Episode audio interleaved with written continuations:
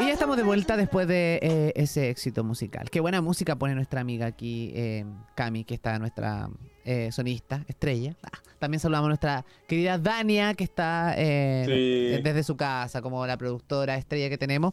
Y por supuesto a Bode también, que es parte de nuestro equipo, ¿no es cierto?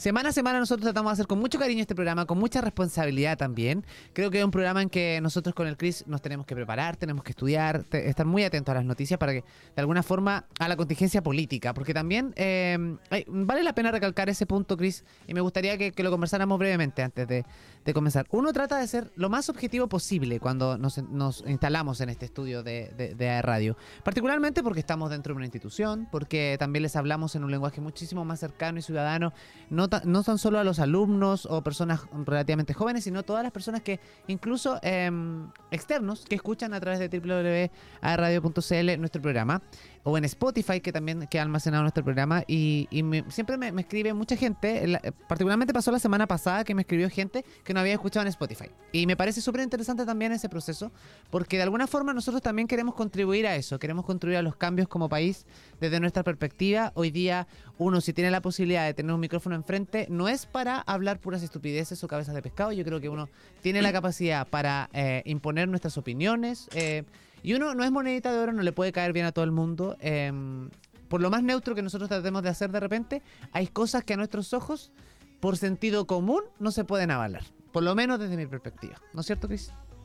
Sí, por supuesto, amigo. Y, y, qué bueno que lo comentas, porque yo lo he comentado en otros programas, y yo cuando entré a estudiar en primero en Derecho, eh, la verdad es que yo no tenía idea de lo que era una constitución. Mm. No tenía idea y muchas personas, yo creo que, que, son siempre ciudadanos que no han tenido estudios jurídicos, económicos, políticos, etcétera, no saben tampoco lo que es una constitución. Y finalmente todo este proceso en el cual hemos estado conociendo de cerca lo que es una constitución a través de un, de un método muy diverso a cómo se, se ha conocido otros, otras constituciones, cómo se han llevado a cabo.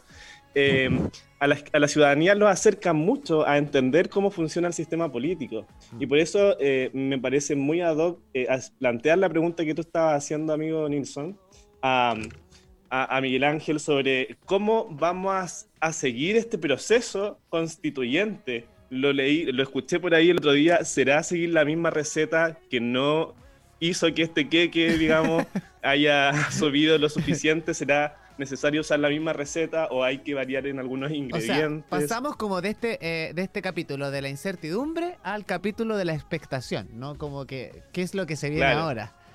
¿Qué es lo que se viene, efectivamente? Porque ya todos tenemos las expectativas muy altas y claramente con esta contundente votación se sabe que las personas quieren una buena, pero también una, una, una, una nueva, pero también una buena constitución. Quizás no que establezca... Eh, ciudadanos de primera y segunda categoría, como muchos de, las personas lo entendieron de esa forma y que fue uno de los argumentos que yo más he escuchado en este último tiempo. Eh, Miguel Ángel, ¿cuál es tu opinión al respecto? ¿Cómo será esta nueva receta?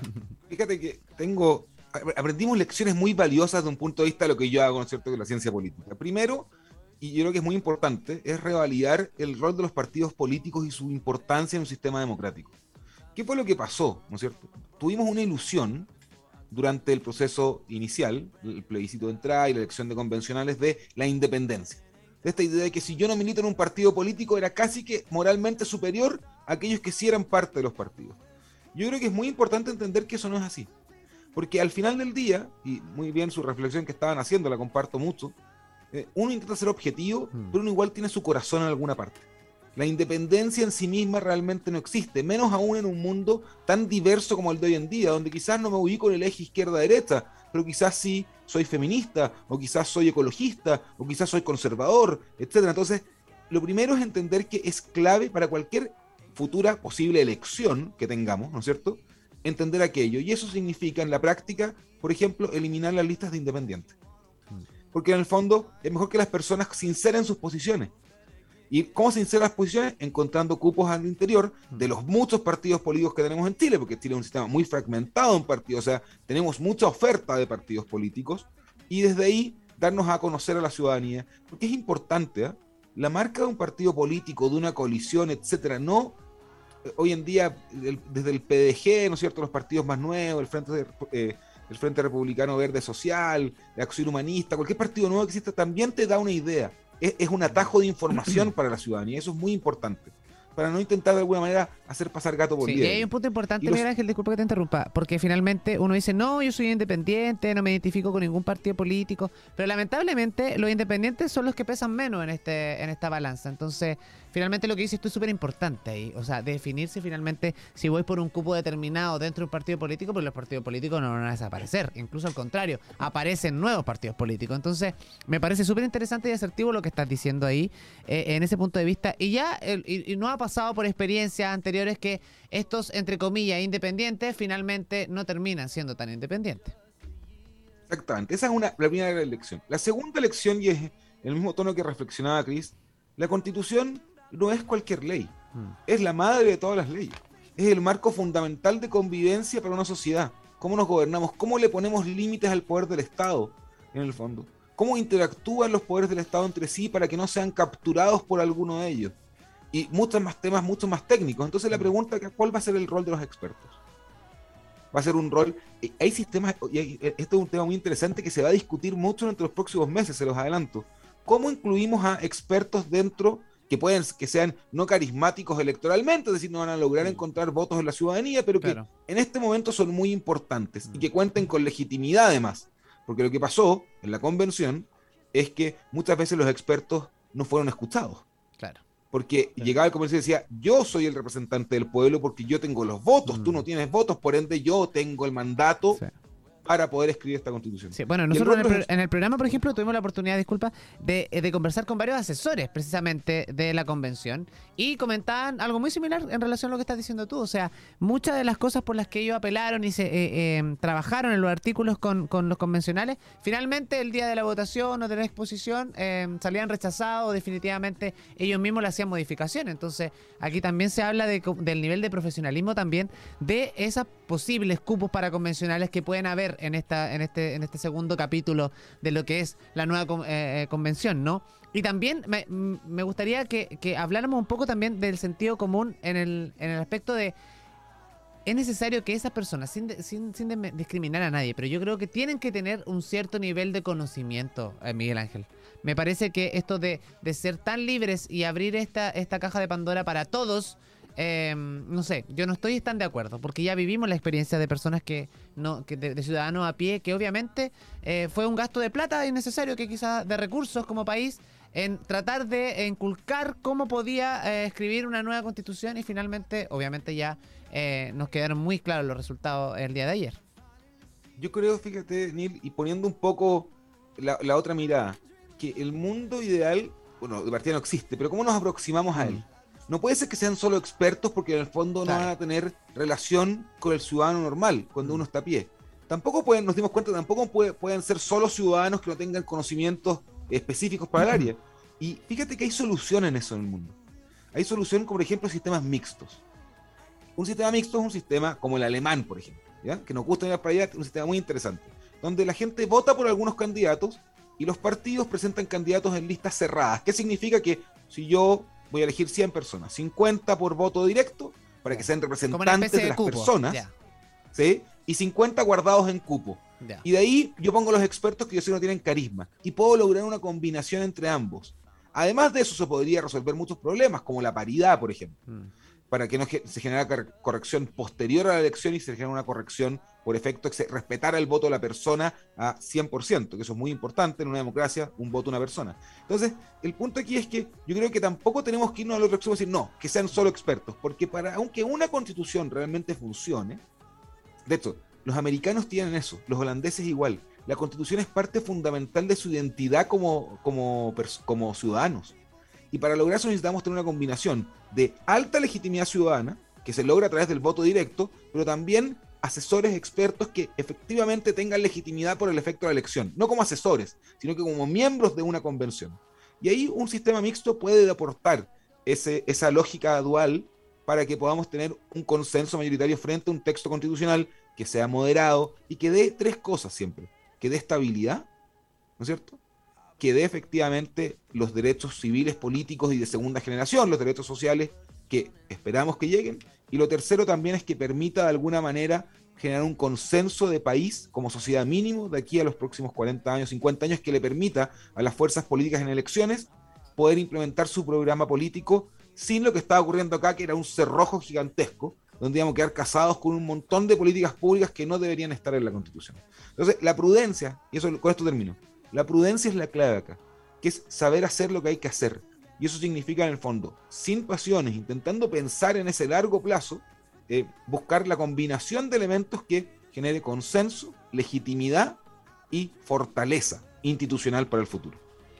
Buena reflexión. Sí. Chris. Sí, sin duda. Y, y me quedo con algo que tú comentas, Miguel Ángel, que es el tema de, bueno, sin duda terminamos este proceso y, no es difícil entender de que la política está muy polarizada. Hace mucho tiempo se habla de eso. Primero una elección donde el rechazo pierde con un 22%, ahora eh, gana con un 62%.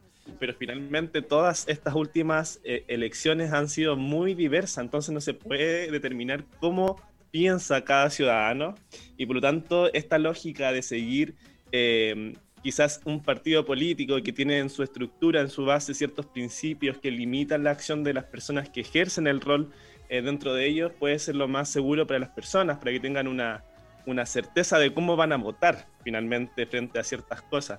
Eh, Mira, estaba leyendo recién las noticias, porque hago más, más de... uno hace siempre dos cosas a la vez. Estaba leyendo de que, claro, de que el dólar cayó más de 30 pesos en su apertura luego del triunfo del rechazo.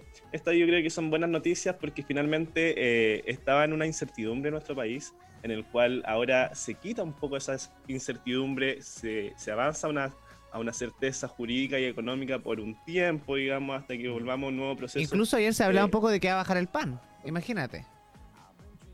Bueno, si baja el dólar, efectivamente va a bajar todo lo que va a bajar el petróleo, Sí. etcétera, y eso debería afectarnos Sí. positivamente, esperamos. Claro, porque- ya pasamos Pero como este periodo de, dijo de- que, de que las inestabilidad. personas no compran en dólares. ¿Cómo? Sí, Eso dijo el ministro Grau, ¿no? Nicolás Grau. claro. Hay cosas que son mejor no comentar. Sí.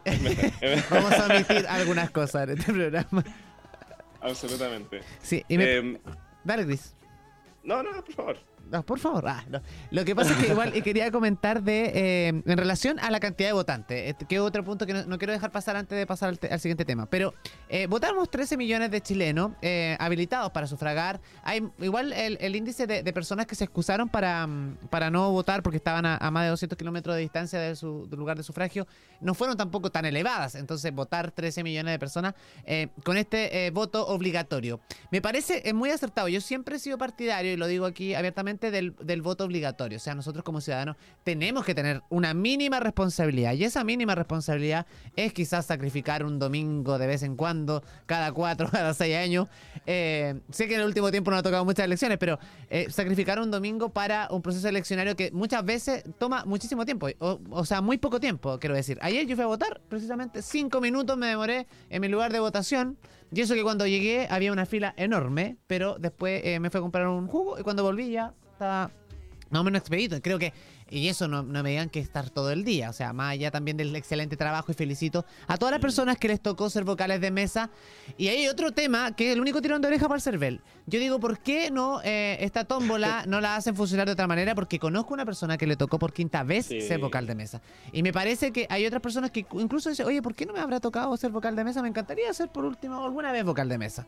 Yo creo que ahí, ahí- ahí el CERVEL podría jugársela con, con, no sé, jugar con los root, eh, de alguna manera, pero ya, por favor, a la gente que le ha tocado tres, cuatro veces está más o menos chato. Así que me Sí, parece ahí un llamado de interesante. atención a don Andrés Tagle. Sí, Mira, pero ahí- con el voto obligatorio quería, ahí, quería el voto, voy a- centrarme. mira, mira. El voto obligatorio funcionó muy bien ayer, ¿no es cierto? Mm. 13 millones, más de 13 millones de personas, 86% de participación, la más alta desde la elección de 1989 Ahí, recién. sí. Que me gusta remarcarlo porque es muy importante eso. Y es un hito histórico, de verdad. Sí, eh. porque con Sí. el- antiguamente teníamos el, el- el sistema de inscripción voluntaria y voto obligatorio, Sí. y eso sí a pensar que siempre votaba el 80% de la gente, cuando no era así. No era así. Entonces, esta es la elección con mayor votación desde el- 89. es o sea, que, eh, parecía están muy 88. asustados por la multa también, Miguel Ángel. Hay mucha Sí. gente, había mucha gente. O sea, Sí, yo claro. creo que amenazarlo ahí con, amenazar con nuestro bolsillo, obviamente la gente aún así cumplía su deber. Un dato, ustedes saben que en otros países la multa no solamente es económica. En Perú, por ejemplo, si tú no votas, no puedes sacar carnet de identidad, Wow. Wow. no puedes celebrar. eh, eh, y eso sí que es duro, no puedes sacar pasaporte. Y ahí sí que es duro porque no puedes celebrar O contratos. sea, imagínate nada. al chileno no lo dejáis sacar pasaporte con lo bueno que, que nos, que nos hemos puesto para viajar. No, ahí ten- participación del 110%. No, pero, pero fíjate que quiero- quiero hacer una- les voy a hacer una pregunta a ustedes, ¿ah? Con el voto obligatorio ayer. Ay, porque ayer nervio, funcionó qué perfecto. nervio. Ah, Perfecto. Pero ayer teníamos un voto sencillo. Sí. Teníamos un voto de dos Bueno. opciones. Mm. ¿Cómo, Claro. cómo, irá, ¿Cómo irá a funcionar este voto obligatorio en un sistema municipal? No tenemos 80 candidatos a concejal, más candidatos a consejeros regionales, más candidatos a alcaldes, más gobernadores. Bueno, yo opino que la nueva constitución debería tener un artículo es- especificado donde no puede exceder una cantidad determinada de, eh, de, de votantes por cupo. O sea, no sé, una cantidad de... de- hay- me parece candidatos por, por distrito. por distrito, o sea, me parecería una excelente idea. No sé, eh, alcalde pueden haber máximo tres candidatos. Por diputado, eh, o sea, por favor, pero no podemos tener una papeleta que es casi un- una Biblia, pues, ¿cachai? Entonces, la sábana, la Sí, sábana, como sábana, se le dice. Y que uno más encima así. es súper paradójico porque la gente cuando te dice, cuando te- el, el- el vocal de mesa te dice, mire, se, se tiene que doblar de izquierda a derecha, subir y bajar y pone acá el sello. Y, y cuando te entrega esta sábana, después haces, haces casi un, un papiro para entregarlo. Y esa es una reflexión que hay que hacer, porque eso nos dice en el fondo, ya, si ayer nos demoramos 30 segundos en Sí. votar, con una elección de harto nos vamos a poner, ¿qué? ¿5, Sí. 6 minutos? Pero podrían ser Una dos persona días. como- Podrían co- ser con dos días movilidad reducida. votar. Claro. ¿Cuál es el punto? Si queremos avanzar hacia el voto obligatorio con estos niveles de personas que van a votar, tenemos también que modernizar el sistema electoral. O y no la parte de transmisión de Ángel, datos. busca, eh, abrir más locales de votación. También podría ser una Abrir alternativa. más- por ejemplo, abrir más locales de votación, más mesas de votación, pensar en hacer un proceso de voto electrónico, como lo han hecho Sí. muy bien los peruanos, muy bien los brasileños en el 90. Entonces, esto abre hartas interrogantes. Yo lo, lo- lo- lo único que quiero decir acá también es que por fin el CERVEL, y hace cinco años atrás, y esto es la única parte donde voy a hablar de mí, veníamos diciendo que los locales de votación estaban mal distribuidos. Mm. Porque no podía ser que Sí. yo vivía con cinco personas en mi casa y las cinco votábamos en cinco lugares distintos. verdad. Por fin, ahora efectivamente se logró hacer geolocalización y resultó muy bien para el 80% de los chilenos, así que otro punto para el CERVEL, aunque creo que llegó tarde. Sí. Pero el punto del el voto obligatorio es este. ¿Cómo lo operacionalizamos realmente para no tener dos días de elección? Porque si no vamos a estar votando domingo, lunes y martes, no van a poder Claro. cerrar nunca las mesas. Y yo creo que eso es un tema a considerar, más allá de la modernización del sistema, de la infraestructura electoral de Chile, que creo que es un desafío que tenemos pendiente. Y, pero dentro de un punto de vista normativo, ya para irnos a esa parte, les voy a dejar otra pregunta, que es otra reflexión. Que esta parte, eh, esto es solo para generar eh, conversación, no, no es mi punto de vista personal. Pero, ¿cuál es el deber cívico de la persona? ¿Es ir a votar o ir a votar informado? Mm. Si yo, por ejemplo, sé que no tengo idea política y no he leído nada, ¿es mi deber ir a votar o en esos casos mi deber es abstenerme? Y, y- y es, una, es una combinación difícil. Sí. ¿eh? De hecho, que... que- los argumentos de, Sí. de voto obligatorio y voto voluntario son muy interesantes Sí. por lo mismo. Em, pero más allá de eso, que es una pregunta para que reflexionen ustedes y todos que nos escuchen, ¿es el deber ir a votar o el deber votar informado? Eh, ayer la participación fue espectacular, en la región del Biobío en general fue muy, muy, muy buena. O sea, uno ve la tasa de participación en Chihuayante, por ejemplo, en Florida, no, más de 90% estoy viendo acá. Hualqui. Sí. Oye, no, o sea, Santa Juana también. Sí. Bueno, y, esto, y las el, comunas el con menor clima, participación el, clima Santiago acompañó, Centro hay que por un problema decirlo. padrón. Sí, ¿Ah? el clima de todas maneras ayer también acompañó. Estos casi 20 grados, por lo menos en la región del Biobío, eh, nos hicieron salir de, de la cama temprano como para ir a votar. Y el, el típico almuerzo familiar que se extendió, la sobremesa Oh, y esperando la- la- las celebraciones o derrotas por, por- la noche. También eh, felicitar a la- toda la gente, particularmente en Concepción, que salió a la calle con sus multitudinarias banderas de Chile a celebrar en un completo orden. Y eso también hay que, hay que, hay que destacarlo. O sea, era eh, bonito mirar cómo celebraba muchísima gente con banderas, familias completas, niños, incluso abuelitos.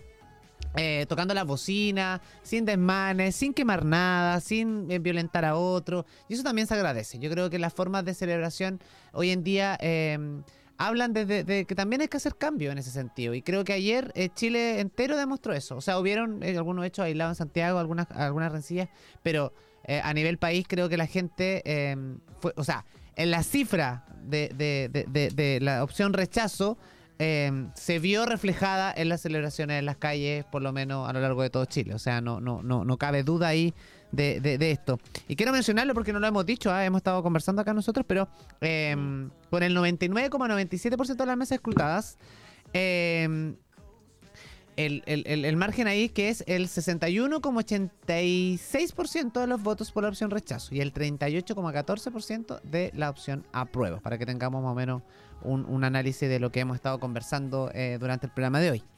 Así que me parece eso. Yo no sé si quieres agregar también ahí, eh, Miguel Ángel, algo en relación a eso también, como cómo nos comportamos post eh, elecciones el día de ayer. La, re- la reflexión es que fue un gran triunfo de la democracia. Mm.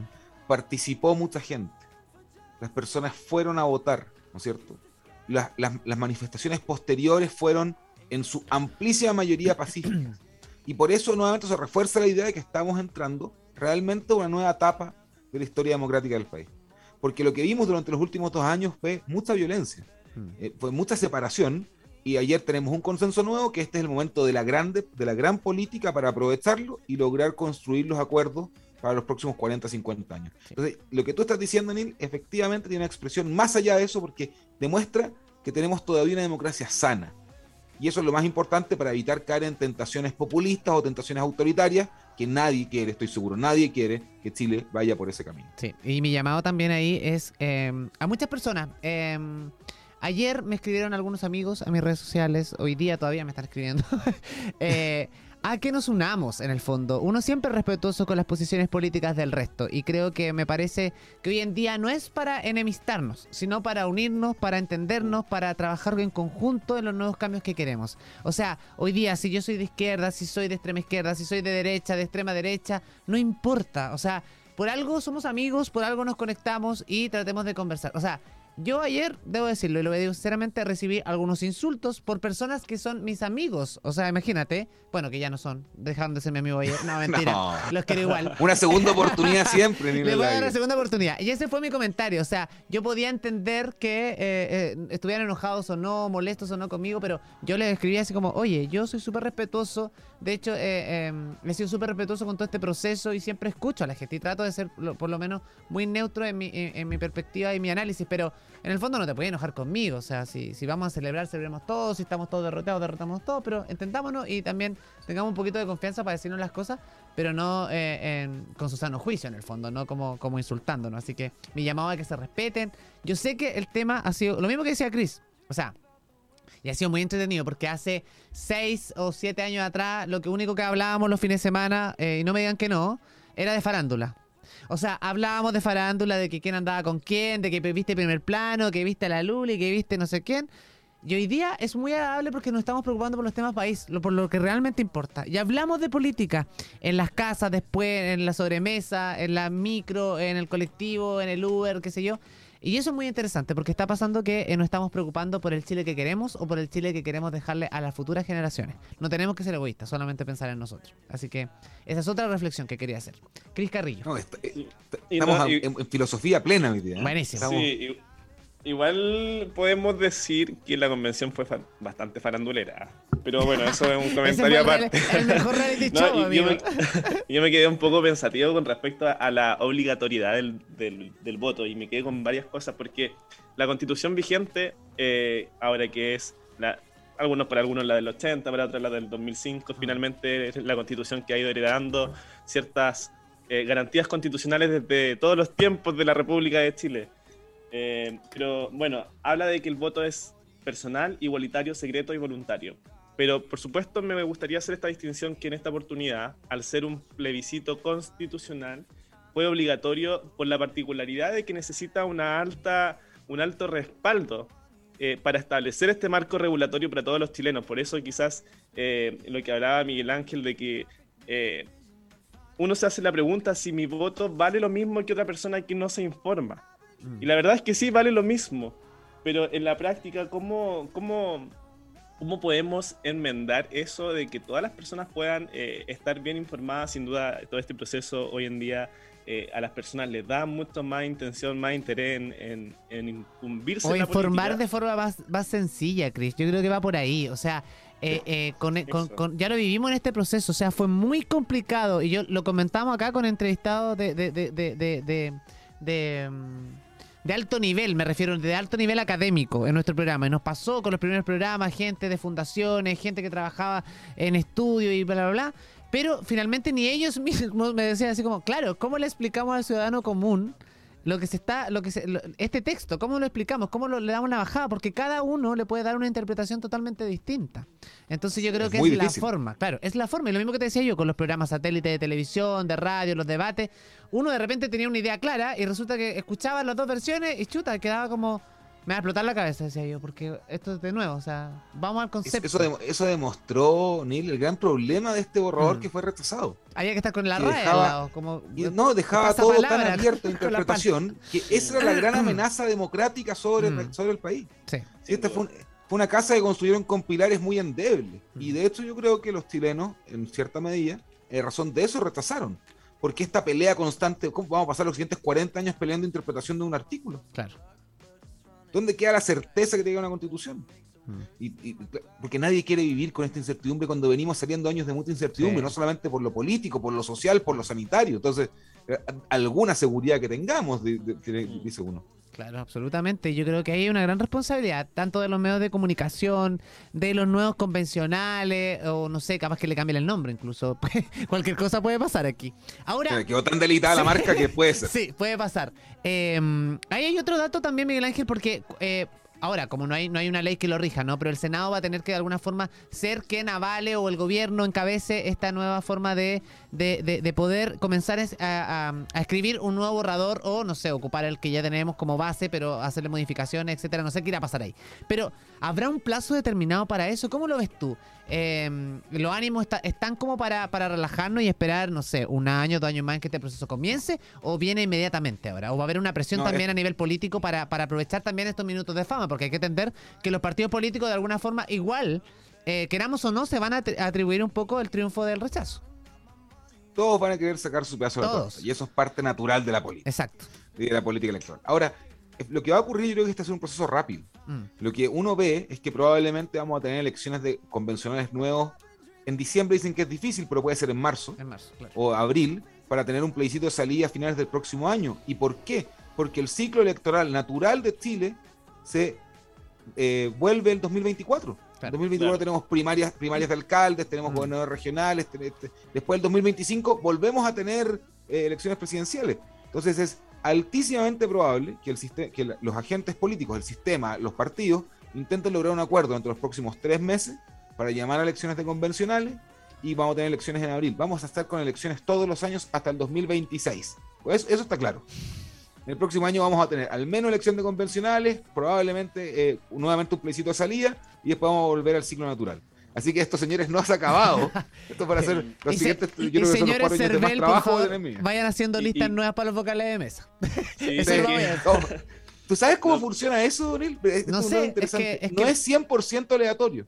Es que por eso te digo, yo creo que, no sé, el otro día ya estaba casi pensando en como que la persona, imagínate que, eh, eh, eh, como el- el- la mentalidad de repente como le juega a uno, ¿no? Yo estaba pensando que, que casi así como le decía a una persona, ya, mira, tú tienes que seleccionar a todos los vocales de mesa. Y como que ya le daba flojera y decía, ya, pero el año Y pasado... copia y pega. Ah, voy a copiar de estos 10, estos 20 no. Estos 10, estos 20 no. Estos de acá. ¿Cachai? Pero no sé cómo realmente funciona porque no es posible que a, No. a la persona le toque un- tantas veces. Hay un pool, hay una submuestra dentro de todo el panel electoral Ya, que se utiliza. Ahora, y tiene una lógica también, ya. Tú no puedes tener una mesa que esté constituida solo por gente que nunca ha sido vocal antes. Sí, claro. Porque al menos que haya tenido una elección antes para tener Mm. experiencia. Mm. Ahora, lo que pasa es que algunos tienen mala suerte Y, le y les toca, toca cuatro, cinco, seis Sí. veces seguidas. Claro. Pero tú puedes, cuando eres muchas veces vocal, tú puedes pedirle al server que te saque de esa nómina Ya. de. Esa nómina de- como, como VIP. Exact- sí, exactamente. es, el VIP de la elección, así mismo. La nómina Así que VIP. no, pero favor. no es 100% aleatorio. Por eso Sí. a mí nunca me ha tocado, no sé si alguno de ustedes. aquí estamos realidad- alegando capaz que en la próxima elección nos toque a los tres. Así como Bueno, puede ser en la misma mesa, no sería. Al, al menos conversaríamos bien. conversaríamos Sin bastante. Oye, Oye, yo- dime, Chris. dime, ¿estamos bien en la hora o no? Sí, estamos súper bien, pero dale nomás. queri- Quería hacer una pregunta porque, eh, bueno, los convencionales que ya terminaron su trabajo, ellos quedan inhabilitados por un año para poder Sí, ejercer hay cargo otro tema, buenísimo. Entonces, eh, me gustaría hacer, eh, plantear una, un- una duda, porque sin duda vamos a tener convencionales o personas que, que redacten esta nueva constitución, pero ¿cómo lo vamos a hacer para evitar la sobre representación? Porque finalmente yo creo que eso igual fue un gran fracaso que tuvo este proceso convencional, que la sobre representación de los pueblos indígenas, primero que todo, estableció en cierta manera eh, derechos que el resto de los ciudadanos no, no hubiese tenido con este texto constitucional, y seamos honestos, o sea, eh, tenían eh, derechos para crear sus propios sistemas de educación y tener subsidio del Estado, también así en salud, eh, también el derecho a autodeterminarse, autogobernarse, todo este cúmulo de derechos que se vio sobre representado, y lo digo sobre representado porque finalmente todos los convencionales en conjunto sacaron menos votos, por ejemplo, que Rocío Cantuaria o que Teresa Marinovich, que fueron mm. convencionales que no tuvieron una, un, voto decisivo en la convención, sí una opinión muy contundente, eh, pero que su, su participación no, no, influyó más dentro de la convención porque no, no, no le dieron chance, digamos. Eh, ¿Cómo vamos a evitar ese, o cómo podemos evitar esa sola representación de, de, de de escaño en este caso. Mira, hay dos cosas primero hay que decir. Una es que probablemente por un tema de legitimidad es importante incorporar a los pueblos originarios dentro de las listas, etc. La pregunta es cómo se hace esto, ¿no es cierto? Lo que hizo el sistema actual fue darles escaños reservados en base a, ¿no es cierto?, su porcentaje de población a nivel nacional. Pero hay otras alternativas. Por ejemplo, una alternativa es poner, ¿no es cierto?, una cuota de candidaturas, que los partidos, las coaliciones estén obligados a llevar candidaturas de pueblos originarios. Porque aparte tenemos muy claro hoy en día que las personas de pueblos originarios también tienen posiciones políticas. Mm. No es que solamente sean un, ente independiente que no vive en el mundo de la política nacional, no, ellos tienen posiciones políticas claramente definidas y entre ellos, de hecho, hay divisiones muy profundas. el dato que les di, cuando uno mira las comunas con mayor concentración de población indígena, ganó el rechazo con 75%. Entonces, ellos mismos rechazaron esta propuesta plurinacional porque no les gustaba y muchas voces aparecieron durante el periodo de campaña. Una opción, por ejemplo, es efectivamente ponerlos como cuotas dentro de candidaturas. Otra opción es dejar libre a los partidos para que ellos puedan elegir a qué candidatos llevar. El problema que te van a decir con eso, eh, aquí el realismo político es clave, porque esto es un proceso de negociación, te van a decir, pero eso no asegura que vayan a tener posiciones. Mm. La tercera opción es ex post. Por ejemplo, tú haces una convención de 100, las personas votan en un padrón, y votan por eh, alguna lista indígena y dependiendo del porcentaje de votos que obtienen, se les da escaño. Para que no ocurra lo que ocurrió ahora, que sacaron el, ¿no es cierto?, 70.000 votos y tenían el 10% de la convención, cuando en verdad eso debería haber sido 5 eh, convencionales. Entonces, la parte importante acá es, hay dos cosas. Una, está el proceso de legitimidad, cómo incorporas a ciertos grupos que por sus posiciones históricas relevantes deberían estar incorporados sí o sí dentro de un sistema que la mayoría del sistema político va a estar de acuerdo con esto, independiente de ciertas posiciones que no. Y la segunda es cómo haces que sea justo en relación al resto de los votantes. Y una opción válida ahí es que efectivamente se le asignen escaños una vez que la gente vote por esos candidatos, no antes. No decir no vas a tener 10, tú vas a tener la cantidad de escaños dependiendo de, por ejemplo, la cantidad de gente que vote en tu lista. Entonces, eso evita la sobre representación, que al parecer, Cris, es como el, más, el mayor miedo que te da eh, que en el fondo generen eh, eh, niveles de poder inusitados frente al resto de candidaturas con mayor legitimidad, al menos en términos de frecuencia electoral. Entonces, hay opciones, pero hay que ser realista. La probabilidad de que hayan escaños reservados en la próxima convención es alta, a menos que se logre hacer un sistema mixto con cupos, ¿no es cierto?, dentro de listas cerradas o con porcentajes de candidaturas, pero eso va a ser parte de la discusión que vamos a tener de los próximos seis meses. Yo creo que va a ser muy entretenida para aquel que le gusta los sistemas electorales. Se viene muy entretenido entonces el análisis. Oye, Miguel Ángel, un gusto de haberte tenido en el programa del día de hoy. Gracias por haberte tomado el tiempo. Esperamos que no sea la primera ni la última. Nos encantaría de por lo menos contar contigo eh, programa por medio quizás o una vez al mes para poder hacer un análisis de lo que vaya pasando. ¿Te parece? Así que te voy a dejar extendida la invitación para que también seas parte de, Mesa Redonda en esta temporada 2022 eh, y ojalá el 2023 también, porque vamos a tener mucho que desmenuzar vamos a tener elecciones todo el año. Así que no, Nili Cris, un gusto realmente saludar a toda la gente y la comunidad de Duoc eh, UC a través de radio. Para mí ha sido un gusto y acepto feliz la invitación cuando así estimen conveniente. Buenísimo. Ojalá Dania, yo creo que Dania es la más mm. contenta, nuestra productora. cerrando cerrando trato acá en vivo, ella está fascinada. Un millón de gracias por, tu buena voluntad de, participar con nosotros y por supuesto por la claridad en tus ideas para poder llegar a todos los alumnos y bueno, funcionarios también de tu QC. De todas maneras. dejamos que tenga una excelente semana. Muchas gracias. Gracias. Hasta una próxima oportunidad. Un abrazo, Miguel Ángel. Nosotros nos vamos a la pausa comercial. A la vuelta eh, nos vamos a quedar con algunas frases del discurso que dio eh, el presidente Gabriel Boric después del plebiscito de salida cuando se conocieron los resultados el día de ayer. Vamos a hacer un breve análisis con Cris Carrillo en relación a eso en el último bloque de nuestro programa. Esto es Mesa Redonda, no se vaya. Vamos a la pausa musical y ya continuamos. She's alright. That girl's alright with me. Yeah. Hey girl, I can lick it, I can ride it while you slipping and sliding. I can do all them little tricks and keep the dick up inside it. You can smack it, you can grip it, you can go down and kiss it. And every time he leave me alone, he always tell me he miss it. He wanna F R E A K F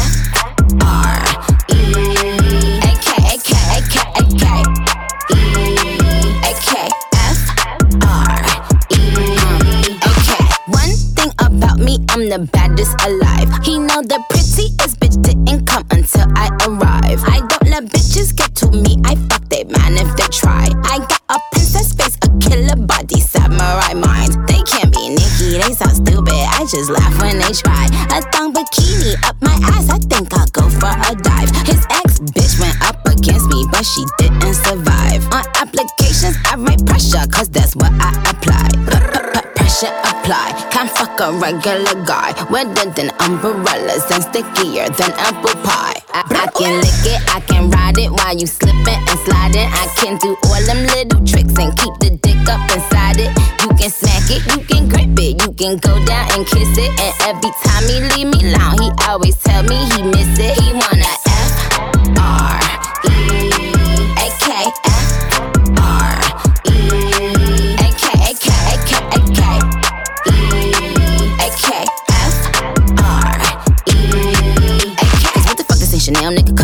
Like what the fuck this ain't Burberry custom brown? He said, could you throw it back when you touch the ground? And he said, do that pussy purr. I said, yup me out. Hold up, fuck boys, ain't no need for you to roll up. Ain't no need for you to double tap, nigga scroll up. Keep these bitches on their toes like Manola. Be on the lookout when I come through. Bolo. Oh, wow, elegant bitch with a hoe glow. If it ain't big, then I won't blow. Any, any, money, mo. Fuck is the T, I just F the G. Made him say, uh, just ask Master P. Ball so hard, I just took a knee. Give me Rocky ASAP, nigga, worth the rate. Freak, freak, freak. Some gala freak, gala freak, gala freak, freak, freak. freak. I can lick it, I can ride it while you slipping and sliding. I can do all them little tricks and keep the dick up inside it. You can smack it, you can grip it, you can go down and kiss it. And every time he leave me alone, he always tell me he miss it. He wanna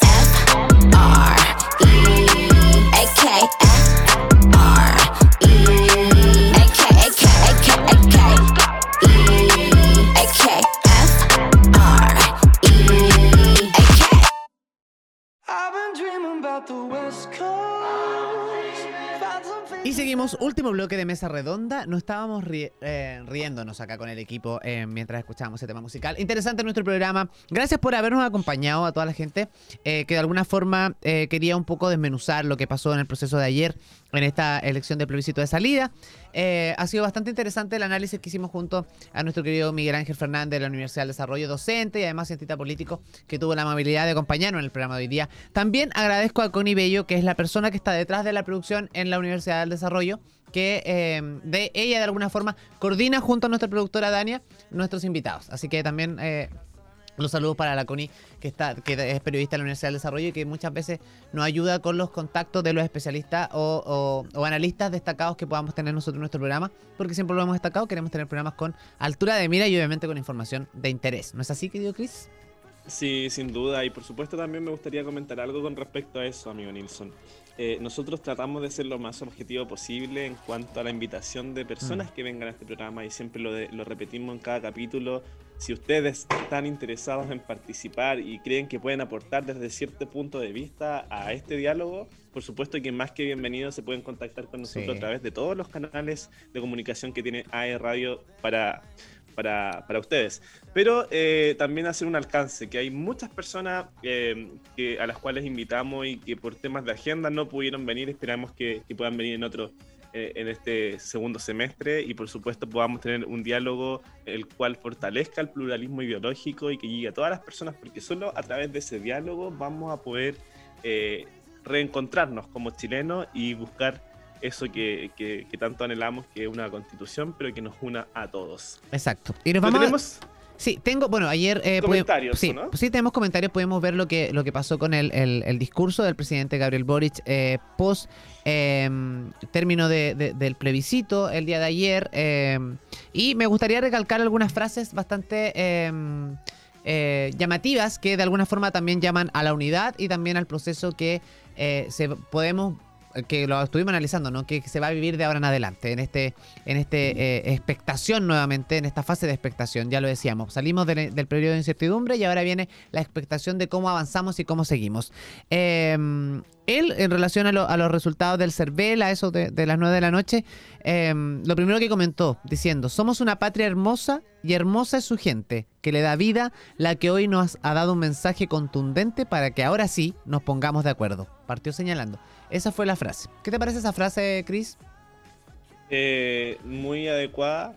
Eh, me, me genera un poco de... mm, Lo que pasa es que, bueno, ahora el presidente que está desde Es que yo creo que no puede ocupar otras palabras, Chris, ¿no? Yo creo que no podía, Él- no podía entrar de otra manera. O sea, No, por supuesto Sí. que no. Él hoy en día tiene que asumir que es el presidente de todos los chilenos, Exacto. independiente de que uno como ciudadano, claro, se queda muchas veces con, con toda la historia política que tienen las personas, entonces cuesta creerle al 100% que sea lo suficientemente objetivo. pero, objetivo. Bueno, en relación a eso, precisamente, a la tarea que tiene el gobierno y a la obligación que tendrá el gobierno en atender lo que eh, eh, eh, la ciudadanía expresó ayer en este plebiscito, eh, dijo lo siguiente, sé que esperan respuestas y soluciones contundentes ante la inseguridad, la violencia en el sur, el déficit de viviendas, el aumento del costo de la vida, la falta de apoyo a los ciudadanos, la reactivación en nuestra economía, las eternas listas de espera en salud, la calidad de la educación y las bajas pensiones.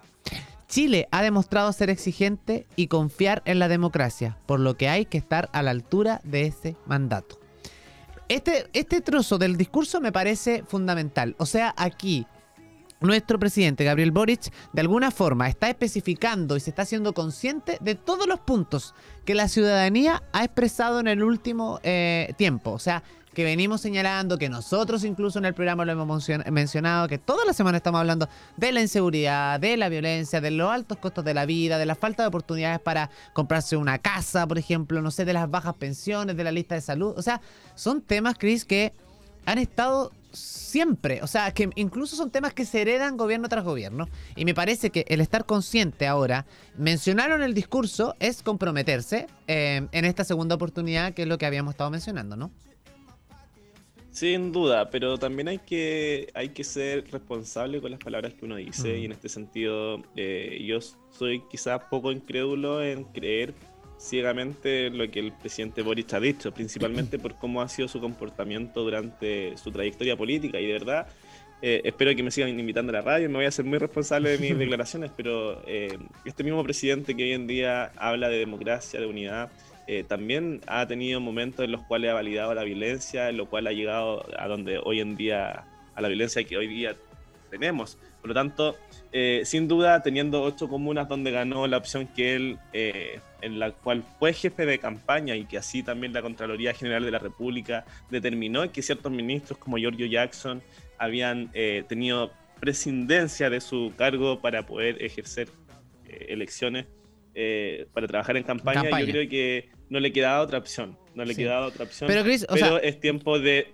avanzar con, eh, con, con acto, amigo, más Sí. que con las palabras. Sí, yo creo que, es claro, por eso, por eso mismo te estaba diciendo y aquí, y, y si- sin ánimo de discutir eh, o, o contrarrestar tu opinión, querido amigo, sino que al final decir un poco que también en relación, eh, el hecho de que el presidente lo diga eh, en un discurso, en un plebiscito, donde las, todas las miradas estaban puestas en las palabras que iba a decir el presidente Bo- Gabriel Boric en este plebiscito de salida, que es relativamente importante, o sea, era la base de eh, lo que eh, de alguna forma instauró al gobierno de Gabriel Boric y a todo su séquito de, pe- de personas y trabajadores eh, en, el gobierno. O sea, había mucha expectación. Entonces, cuando ocupa estas palabras, de alguna forma, quiero entender de que él efectivamente se hace consciente, porque entiende el mandato de la gente. O sea, como que por fin, en esta segunda oportunidad, va a tomar su rol de presidente como corresponde, dejando de alguna forma lo que tú mencionabas de lado. ¿Me entiendes? O sea, entender que él es el presidente de todos los chilenos. O sea, la ciudadanía ayer habló, no hablaron los partidos políticos, habló la ciudadanía con un amplio margen rechazando una propuesta constitucional,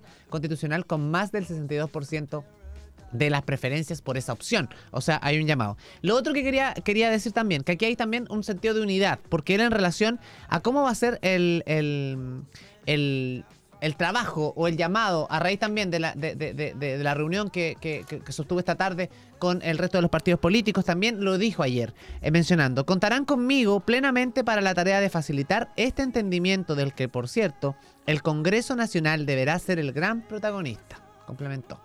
Así que ahí también, como asegurando que de alguna forma el Congreso será quien tome la determinación en relación a cómo viviremos este proceso de aquí en adelante. Y para finalizar, querido Chris, eh, dice una palabra, unas palabras que yo lo, lo- lo- lo- lo quiero decir, que es para cerrar su discurso, que dice, es cuando actuamos en unidad, cuando sacamos lo mejor de nosotros mismos. A eso, a volver a encontrarnos para hacer grande a nuestra patria. Es a lo que los invito. Me parece que con esas palabras también terminamos nuestro programa el día de hoy, querido Chris. Lo Sí, repito, es cuando actuamos con unidad, cuando sacamos lo mejor de nosotros mismos. A eso, eh, a volver a encontrarnos para hacer grande a nuestra patria, es a lo que los invito. Me parece interesante. También habla de un trabajo en equipo que uno en el diario vivir también lo, lo- lo- lo vive, ¿no? Como ejemplo, como, como ejemplo. Así que me parecen eh, eh, acertadas las palabras de, de- de- nuestro presidente Gabriel Boric. Ojalá no sean solamente eso, sea, no sean palabras, sino que sea un trabajo y que se haya vuelto consciente también de que él es el presidente de todos nosotros, de los ciudadanos, sin eh, distinción política, sin distinción de ideología, sino que tiene que hacer la pega porque de- tenemos una gran oportunidad ahora de hacer un Chile muchísimo mejor, un Chile unido, un Chile no dividido como eh, habíamos estado por lo menos en los meses anteriores, ¿no? En que estábamos 50 y 50 y que los índices de violencia y toda esta cosa, los insultos, la gente tan agresiva, incluso en la calle, me parecía que, que la política tenía bastante que ver en eso. Así que estamos Sí, contentos me- de que por lo menos ya hemos pasado esta fase de la incertidumbre y ahora hay que seguir trabajando por un Chile mucho mejor. Me alegra, amigo Nils, que hayas extendido esta invitación que hace el presidente a la Mm. unidad y en, el- en la cual de verdad tomémonos en serio esto de que cada uno puede entregar algo por la patria. Finalmente es un excelente momento para valorar nuestra democracia hoy en día. Hoy día eh, Chile es noticia en todo el mundo por su eh, robustecida democracia en el sentido de que eh, todo indicaba que iba a ganar el apruebo. El y finalmente la propuesta se cayó por sí sola y las personas han manifestado de que fueron responsables con, eh, con el texto y, y con, con lo que eligieron.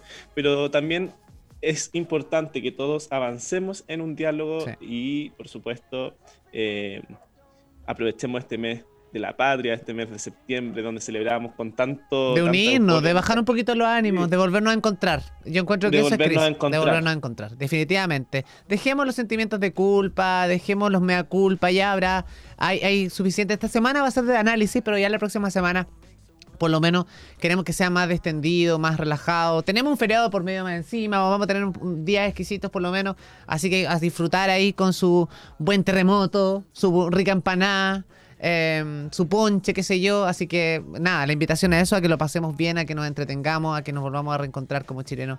Y qué bonito, ¿no? Qué bonito también eh, volver a- a celebrar algo, a celebrar, a motivarse, a que independiente si su opción fue apruebo, fue rechazo, hoy día es una oportunidad. Eso es lo que la invitación. O sea, hoy día no, no, no, no, no, no, no- ni siquiera nos preguntemos en la calle qué votaste, votaste apruebo, rechazo, qué sé yo.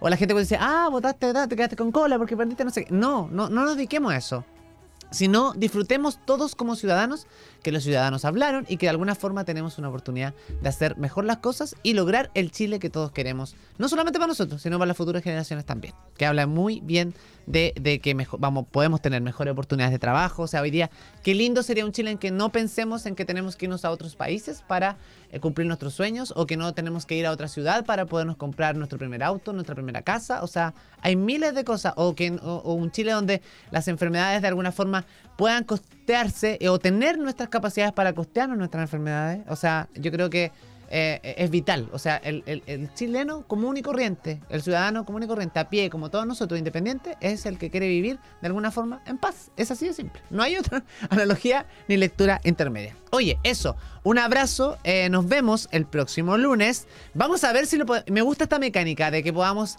ojalá, estar incluso el mismo día lunes con ustedes, porque habíamos estado, vamos a ser sinceros, habían algunos programas que los teníamos grabados, pero hoy día imposible. Teníamos que estar acá en vivo y en directo con ustedes contándole un poco lo que había pasado en el proceso de ayer histórico. Orgullosos nos sentimos como de radio, como equipo de trabajo de alguna forma de formarnos parte, de hacer parte, de ojalá haber contribuido en este proceso, de haberlos informado, de haber eh, tratado de acercarnos a la nueva constitución, a este borrador, a que entendieran o no, a, a hacerlos pensar, eh, agradecer a todos los invitados que han pasado, por lo menos que pasaron hasta este proceso en nuestro programa, y de aquí en adelante para nosotros también es una nueva hoja en nuestro programa, una nueva hoja de ruta, es donde vamos a estar muy atentos también a los temas, a lo que se vaya hablando semana a semana. ¿No, Cris? Algo para, decir- es. para despedirnos. No, feliz, nos vemos el otro lunes. Feliz, encantado. eh, vamos a poder hacer el próximo lunes, sin duda, el programa. así Ojalá que- no te quedes eh, dormido. a esta- es que- no, ¿Sabes lo que pasó? no, no, Les voy a contar. Chris quería, tenía que venir a hacer el programa en vivo conmigo. Le pasó que en la tarde terminó su clase, se fue a su casa a cambiarse ropa, comió, se puso a dormir la siesta y pasó de largo. Eso fue lo que pasó. Pero bueno, está en la Así casa es, ahora. bueno. Nos vemos. Oye, nos vemos Ahora la voy a próxima otro semana. programa, de todas formas. Ah, Ya, oye, está un gusto. Me retiro. Pero puedes decir dónde vas a estar. ¿Dónde vas a estar? Sí, voy a estar en el canal 776 para aquellos amigos que nos ven en el mundo pacífico. TV más en se el llama, canal ¿no? C más TV. o tema- Sí, TV TV más. TV más, Sí, TV TV más, TV más. Así es. Ahí en, Aquí en. Coronel, en Coronel, ¿no? En Coronel, toda la Te- semana tenemos igual. un VIP. Mira, después de este programa. Buenísimo. Ya, gente. Que Ya, amigo, muy bien. un abrazo, gusto en verte y hablar contigo. Nos vemos. besos, Chao, chao. excelente resto de semana a toda la gente que nos escucha. Este fue el día lunes 5 de septiembre. Orgullosos también de ser parte de, eh, em, de ustedes a esta hora de la tarde. Nos vemos la próxima semana. Esto fue Mesa Redonda. Que estén muy bien. www.radio.cl. Chau, chau.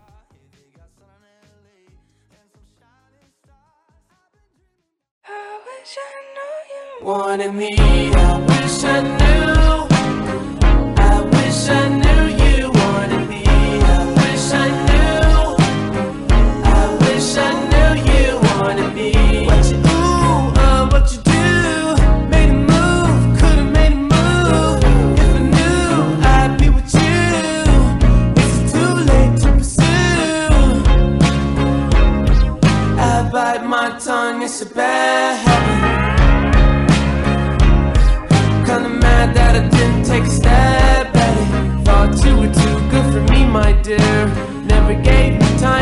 My dear. It's okay, things happen for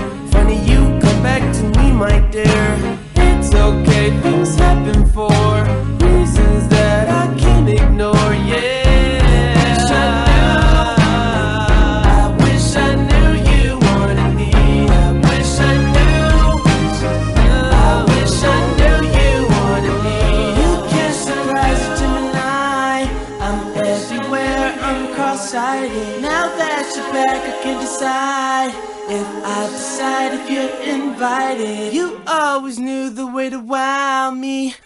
Go around, get tongue tied. I turn it on, I make it rowdy. Then carry on, but I'm not hiding. You grabbing me hard, cause you know what you found is biscuits, is gravy red.